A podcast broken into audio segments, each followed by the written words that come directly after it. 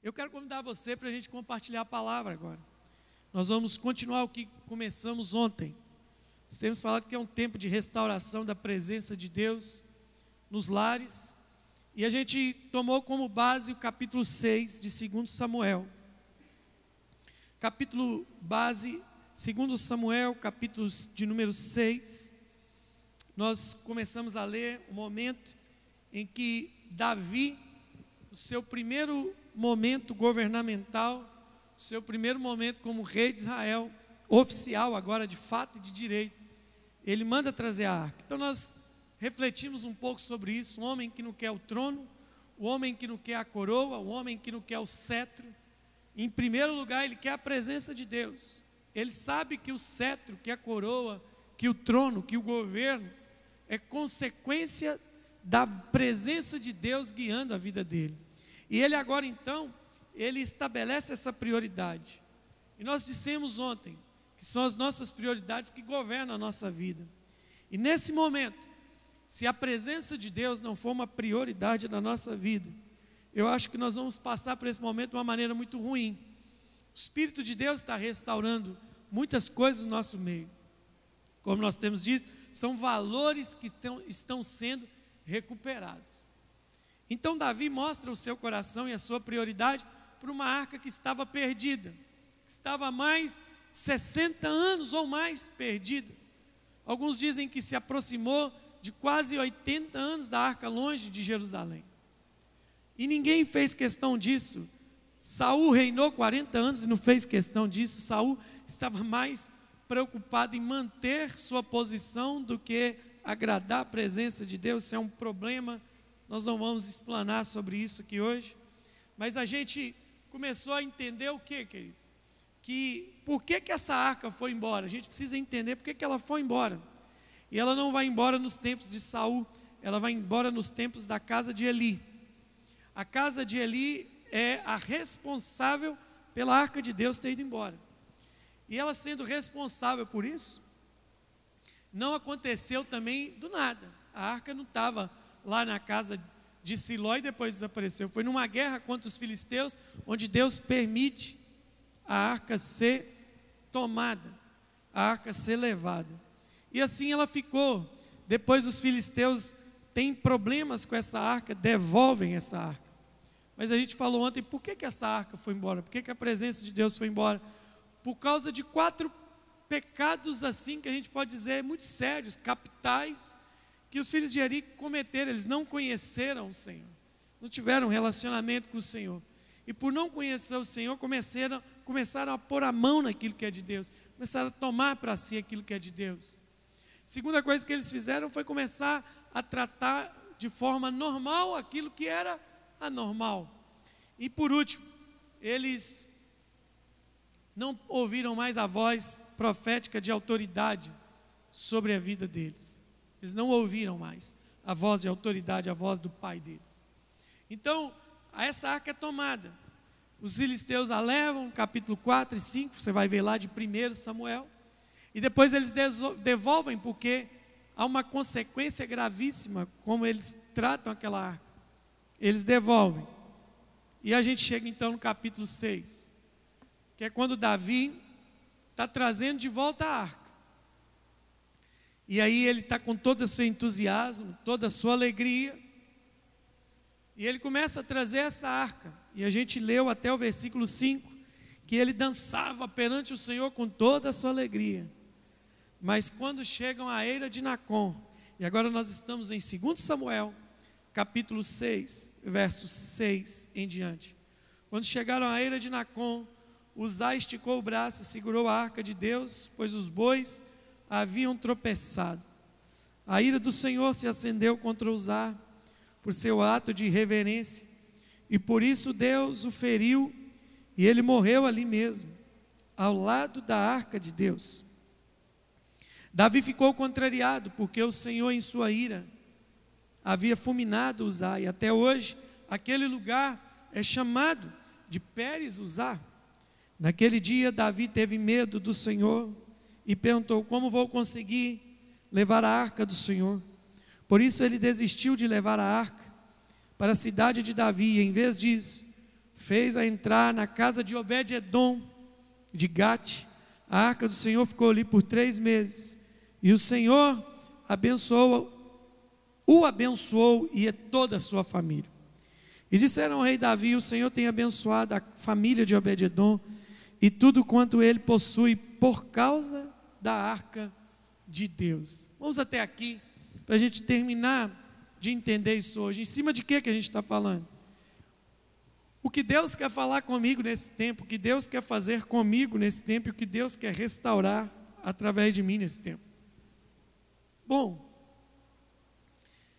nós dissemos que esse homem queria a presença, foi a prioridade dele, foi o que o coração dele foi demonstrado. Davi mostrou onde estava o tesouro dele, porque onde está o tesouro está o coração, e o coração de Davi está na, sua, na presença de Deus, o coração de Davi está diante da presença de Deus. E aí, nós vamos ver um homem que está empolgado, ele convoca 30 mil homens. Mas acontece um problema deu errado. E agora? Eu estou fazendo a coisa correta e deu errado. Isso é uma pergunta que muita gente me faz, e eu já me fiz. Se eu estou fazendo o correto, por que, que deu errado? Porque para Deus, o importante não é só o que você está fazendo, é como você está fazendo.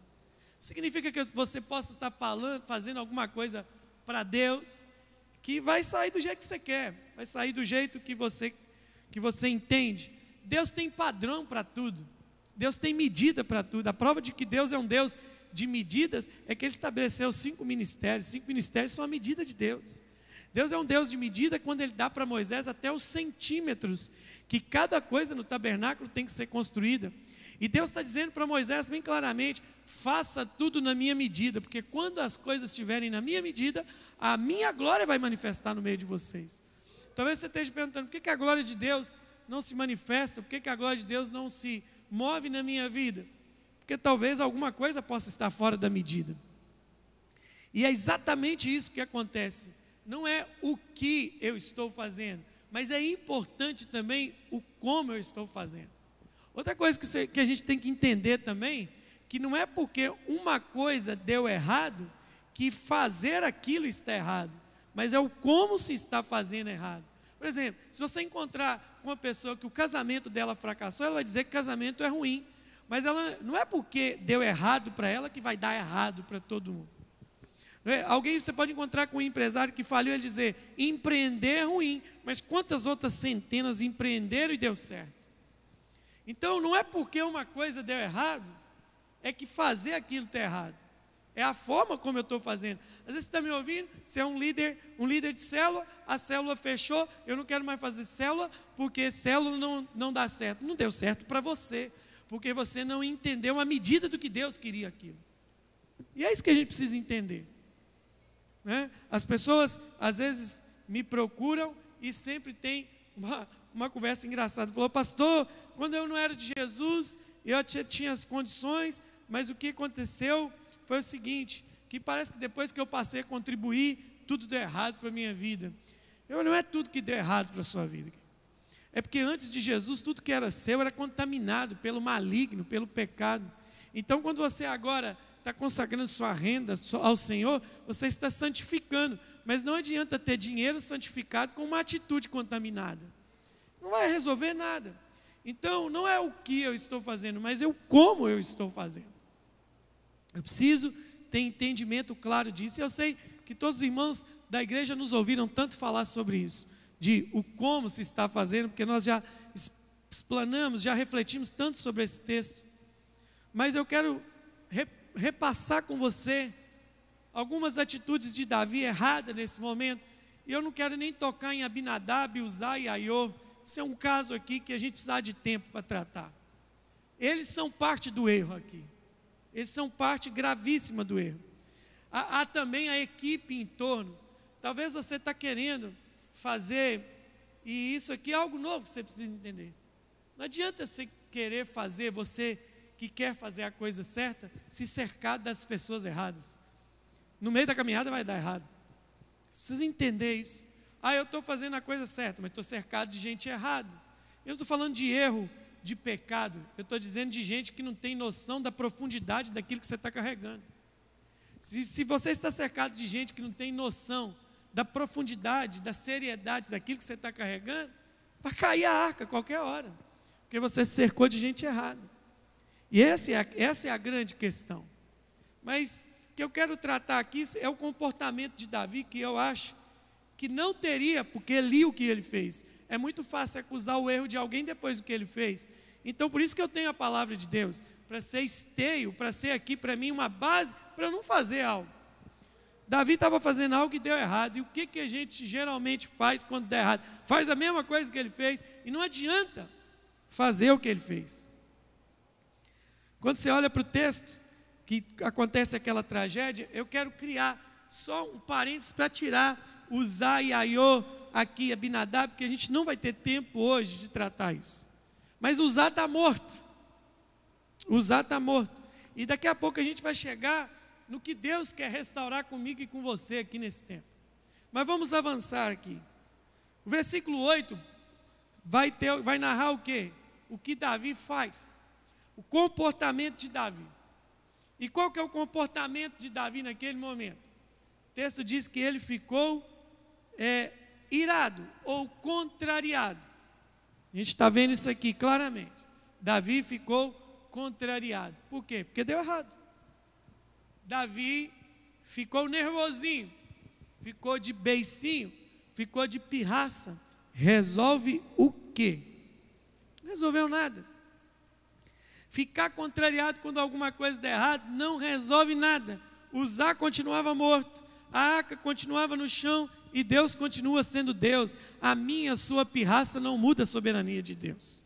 Não muda em nada. A gente precisa ter esse entendimento. Então, ah, não vou fazer isso mais. Fiquei de beicinho, fiquei nisso, não quero mais, não quero mais. Se não for do meu jeito, se não for do seu jeito, não vai ser mesmo. Para Deus tem que ser na medida de Deus. Quanta gente hoje está frustrado, quanta gente hoje está decepcionado, e fala que está decepcionado com a igreja, com Deus, com não sei quem mais. Sabe por que está decepcionado? É porque ele acha que as coisas têm que funcionar na, na caminhada dele na medida dele. E Davi faz isso, e eu estou falando de um homem segundo o coração de Deus, ficou contrariado. Ficou contrariado porque a coisa não saiu do jeito que ele pensava. Pensa nisso comigo. Tenta entender isso comigo. Não adianta nada. Eu tenho que ver o quadro geral. Usar continua esticado no chão morto. E a arca continua caída. Ficar contrariado não resolve nada. E outra, eles deram um nome para aquele lugar, chama Pérez usar, chama rotura de usar, ou um buraco que foi feito em usar, ou morte de usar, se você quiser traduzir mal o pé da letra. E adiantou o quê? Fizeram um memorial à morte ali, daquele homem que morreu. E eu não vou tocar agora no porquê que ele morreu, porque o texto te ajuda muito a entender porquê que, porquê que ele morreu. Mas existe uma outra questão aqui que eu preciso entender. E o que, que eu preciso entender? No versículo 9, o texto diz que Davi teve medo. Se eu estou fazendo a coisa certa do jeito errado e deu errado, não adianta fazer pirraça. E não adianta ficar com medo. O medo, geralmente, vai atrair aquilo que você está com medo. E aí eu tenho uma questão aqui, muito simples. Qual que é a questão simples que eu tenho aqui? Qual é a palavra que nós mais podemos usar para esse momento que nós estamos vivendo? Medo. Foi disseminado um pânico. Eu não estou aqui de modo nenhum diminuindo a situação, não estou falando diminuindo a contaminação do vírus, não estou dizendo que o sistema de saúde, não estou dizendo nada disso. Mas que há um medo hiperlativo no meio da sociedade, há. No meio da sociedade tem o um medo, um medo descomunal. E o medo geralmente vai atrair aquilo que eu espero, que não venha. Só tem um jeito de vencer medo: amor. Você tem que estar no ambiente de amor. Você tem que estar perto de pessoas que entenderam o que é o amor, porque o amor, o verdadeiro amor, lança fora o medo. Então eu preciso ter um entendimento de quê? Qual é o entendimento que eu tenho que ter? Que não adianta ter medo. Não adianta ter medo. Medo nós vamos continuar tendo o resto da vida. O problema não é ter medo.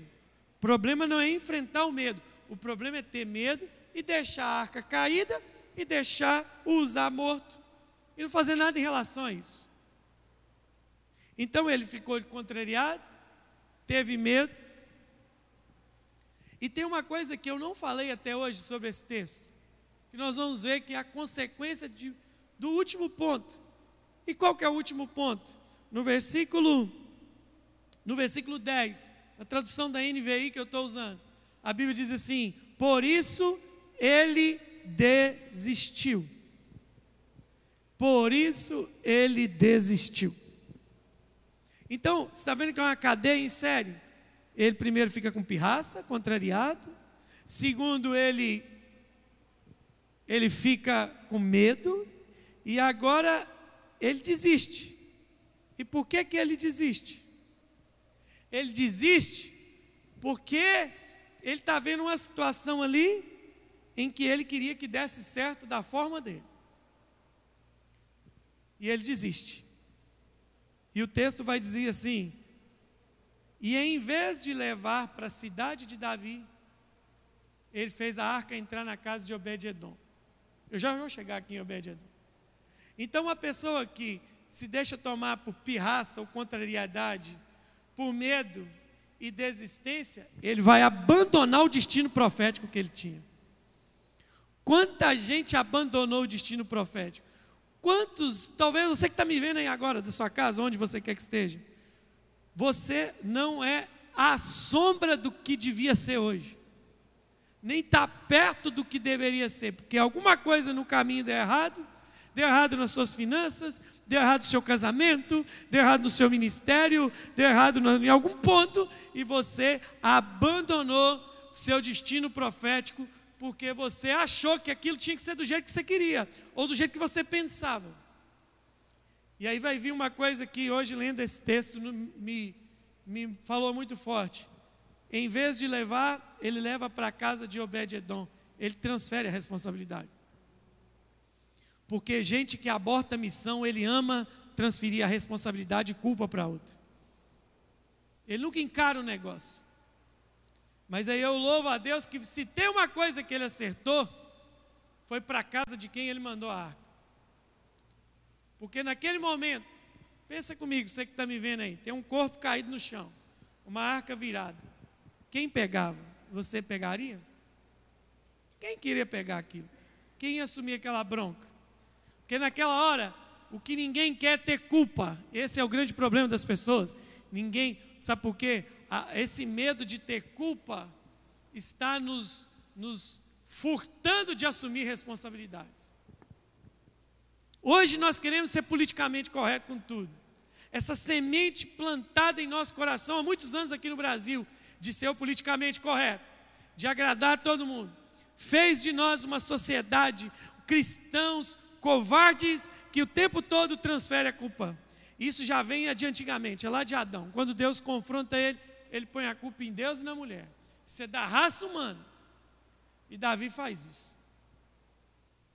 Aí você falou assim: mas esse cara queria a presença de Deus? Queria, mas não queria fazer o modelo de Deus. E como é que ele consegue levar de novo? E é exatamente nesse ponto que a gente precisa pensar aqui agora.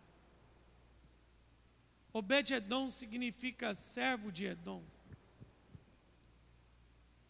E aí, meu irmão, esse cara está na reta ali.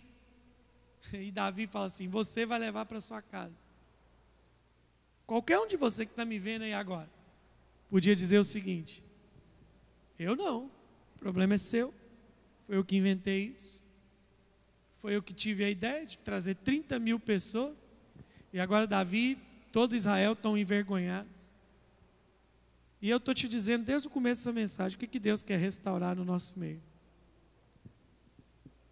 Ele quer levantar a gente como Obed-Edom, que na hora que todo mundo está correndo, ele está assumindo uma responsabilidade que não é dele. Você é capaz disso? O Espírito do Senhor está sobre você? Você sente esse encargo? Sente o encargo sobre sua vida?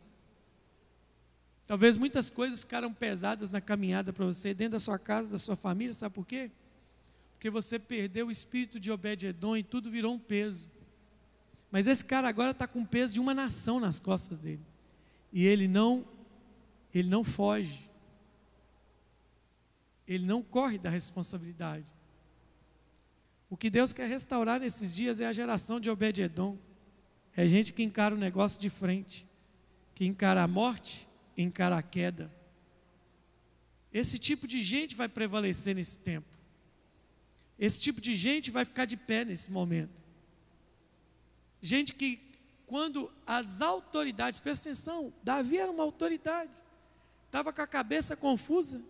Quais são as cabeças mais confusas no Brasil hoje? As autoridades. E aí precisa que se levante um Obed-Edom. Uma igreja Obed-Edom que assuma a responsabilidade de ser condução profética para a arca de Deus nesse momento. Isso é muito sério. E eu vou falar bem devagar para você me entender. Você que está aí na sua casa, os irmãos estão aqui orando, preste atenção nisso. Nesse momento, nós vamos deixar a arca caída, usar morto, ou vamos assumir esse negócio? Eu vejo muita gente querendo ser politicamente correto, eticamente correto, Ser eticamente correto, não tem problema com isso, mas isso não serve, isso não traz restauração profética para ninguém. Eu tenho que ter a hombridade e sentir o encargo de que quando a arca caiu, se alguém falar, pega, eu não vou fugir, eu vou encarar esse negócio. Eu vou encarar essa situação. E é isso que eu estou vendo como, como cidadão, como homem de Deus, como pai de família. Deus quer restaurar algo. Deus quer a gente que, como Obed-Edom, a gente leve a arca para casa. A nossa casa, nesse tempo de quarentena, está sendo a casa da arca de Deus. Você nunca teve um tempo em casa como você está tendo agora. Você nunca teve um momento com Deus como está tendo agora. Sabe por quê? Porque você não deixou a arca caída. Você pegou essa arca e conduziu para sua casa. Mas eu quero finalizar nesta noite com uma reflexão. Pense comigo aqui agora. Entenda comigo algo. Tente entrar na sua compreensão isso. A Bíblia diz que por três meses a arca ficou na casa de Obed-Edom. Eu quero que agora você pegue comigo duas casas: a casa de Obed-Edom e a casa de Davi como passou a cabeça de Davi durante três meses e como funcionou a cabeça de Obed-Edom durante três meses. E que Deus nos livre de ficar nessa situação por três meses, que isso acabe essa semana, em nome de Jesus. Mas pensa comigo aqui agora. É exatamente isso que eu quero dizer que o Senhor quer restaurar no nosso meio. Duas casas duas situações onde Deus está trabalhando nas duas casas. Na casa de Obededon, o que, que Deus tem que trabalhar? Dedicação. Eles tiveram que cuidar da arca por três meses. Então guarde essa palavra. Na casa de Obededon tem dedicação, devoção, adoração, é, é, devocional, vida com Deus, reverência. Então, dedicação simboliza tudo isso. Na casa, então, o que, que o Senhor quer restaurar em nossas casas nesse momento?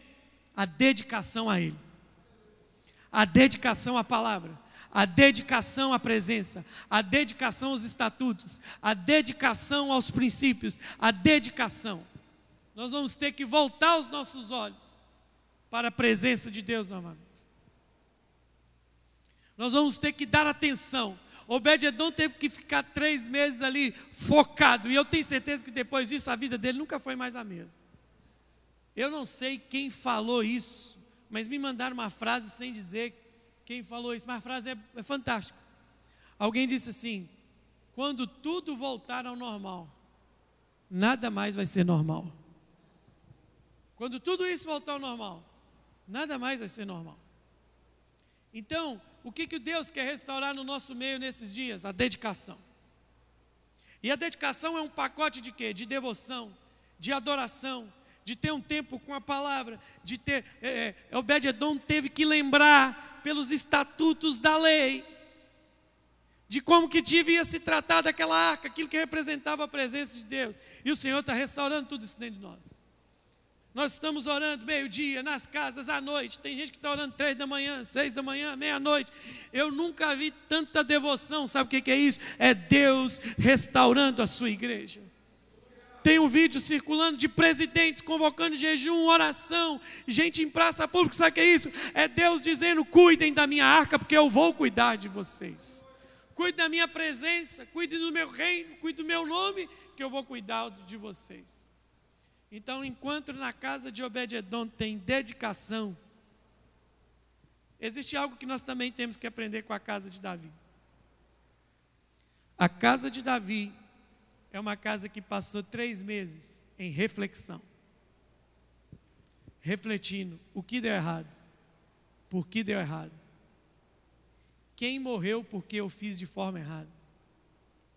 Enquanto na casa de Obed-Edom tem dedicação, a casa de Davi tem reflexão. E se tem uma coisa que Deus quer restaurar na nossa família, é o, é o sentido de reflexão dentro do lar. É voltar a ter o olho no olho. É voltar a ter o diálogo. É voltar a ter abraço. É voltar a ter joelho no chão. É momento de reflexão. Deus quer restaurar essas duas coisas, a dedicação e a reflexão. E se nós, como igreja, entendermos isso, vamos sair muito maiores e melhores dessa. Tem gente que vai sair pior desse momento, pode contar comigo. Tem gente que entrou crente ruim nesse momento, vai sair um crente pior. Tem gente que entrou mal marido, vai sair marido pior. Tem gente que entrou mal líder, vai sair um líder muito pior. Tem gente que sai, entrou mal a esposa, vai sair uma esposa muito pior. Mas tem gente que está aproveitando esse momento de prensa da oliveira para extrair azeite fresco. E o que que latejava no coração de Davi? A presença, a presença. Tanto que quando ele escuta, ó, a casa de Obed-Edom foi abençoada por causa da arca, ele entende. Ah, não foi por causa da arca, foi por causa da forma como eu conduzi. E você vai notar que a primeira coisa que muda não é a arca, a primeira coisa que muda é o modo como se conduz. Então o problema não estava naquilo que estava sendo conduzido, o problema estava em como estava sendo conduzido. E o que, que Deus trabalhou nesses três meses? Devoção e a reflexão. A prontidão em servir de, de Obed-Edom e a reflexão de Davi por três meses, pensando na arca. Tanto que quando ele recebe a notícia, o, o grito do coração dele é: Vamos trazer. Porque ele entendeu, ele aprendeu nesse tempo que não era o que ele estava fazendo, era como ele estava fazendo. O que, que Deus está te ensinando nesse tempo? O que, que Deus está falando com você nesses dias? A sua devoção e a sua reflexão precisam ser restauradas.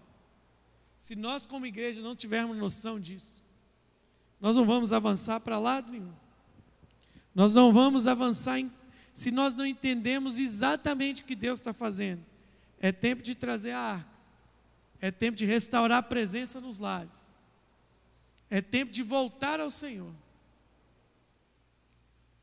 Mas a gente precisa aprender essas coisas.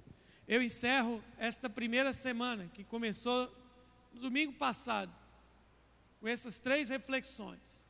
O que Deus quer falar, o que Deus quer fazer e o que Deus quer restaurar. Que Deus quer falar é para você voltar ao lugar secreto. O que Deus quer restaurar, o que Deus, que Deus quer fazer é fazer a igreja voltar a procurar a dracma perdida. E o que Deus quer restaurar é a devoção e a reflexão. O Espírito de Deus quer que a gente aprenda a cuidar da arca novamente. Ninguém aqui está falando nada solto. Ninguém aqui está falando nada é, é, é, de um pensamento esporádico. nós estamos compartilhando por reflexão da palavra de Deus. Precisamos ter esse entendimento. A casa de Davi teve reflexão. A casa de Obed-edom teve restauração da dedicação. Deus está restaurando a dedicação. Esse é o tempo daqueles que entenderam que não precisam de um lugar, que eles são o lugar da habitação de Deus. É, esse é o tempo do grito daqueles que não são templistas. Esse é o tempo da manifestação daqueles que entenderam seu sacerdócio. Então, essa é a palavra que fica para nós como igreja, nessa cidade, no Brasil, nesta, nesta noite de segunda-feira. Chegou o tempo de Deus.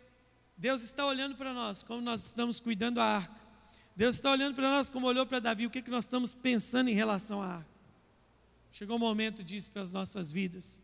Eu queria convidar você para a gente orar junto, para a gente adorar junto, a gente clamar a presença de Deus junto, para a gente buscar a face de Deus junto. Nesse tempo que ainda nós temos, você que está aí, fique conosco, porque agora fogo de Deus vai vir sobre a sua vida. Fogo de Deus vai vir sobre a sua história. Fogo de Deus vai vir sobre a sua mente, sobre a sua casa. A presença de Deus vai se manifestar. A presença de Deus vai ser muito poderosa na sua vida.